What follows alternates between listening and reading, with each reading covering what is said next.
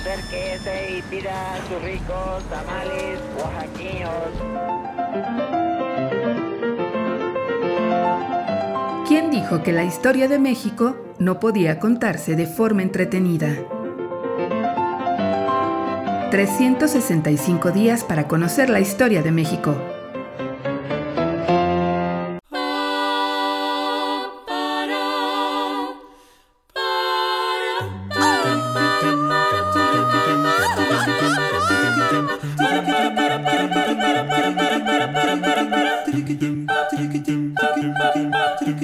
Jueves.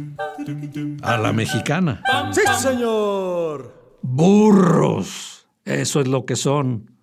Burros.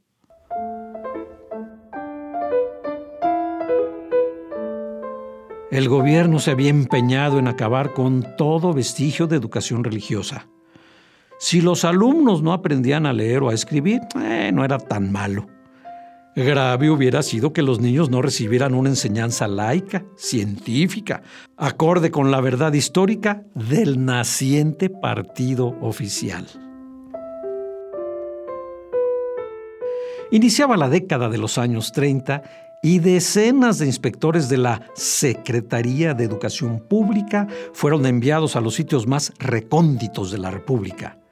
La consigna era clara, cerrar las escuelas con formación religiosa, cualquiera que fuese su profesión de fe.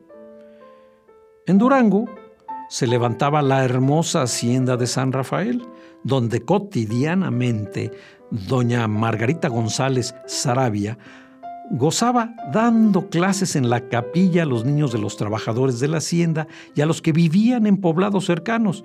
Y si bien le dedicaba algunas horas a la religión, eran más las que entregaba la enseñanza de aritmética, caligrafía, ortografía y gramática. El inspector, quien seguramente se encomendó a la Virgencita de Guadalupe para llevar a feliz término su misión, se presentó en la hacienda, soberbio, como todo burócrata con oficio en mano, para exigirle a doña Margarita que inmediatamente cerrara la escuela. A la amable señora literalmente se le salieron los ojos cuando leyó aquel documento. No, no, no, no, no, no se crea, no le sorprendió lo injusto de la orden, no, ya que el ambiente antirreligioso gravitaba en la atmósfera mexicana. Y eso, a pesar desde luego, de que la guerra cristera había concluido en 1929. No, doña Margarita quedó atónita porque el documento estaba plagado de errores ortográficos. Era casi ilegible por la redacción y sin una frase coherentemente construida.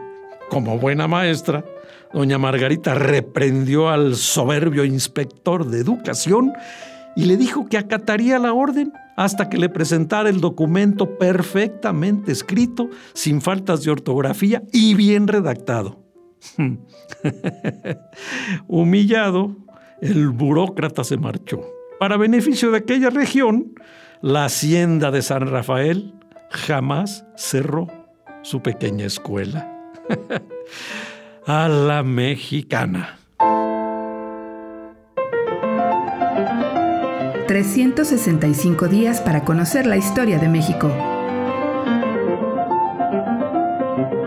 Esta es una producción de Radio Universidad de Guanajuato y la Dirección de Extensión Cultural en voz del Teatro Universitario.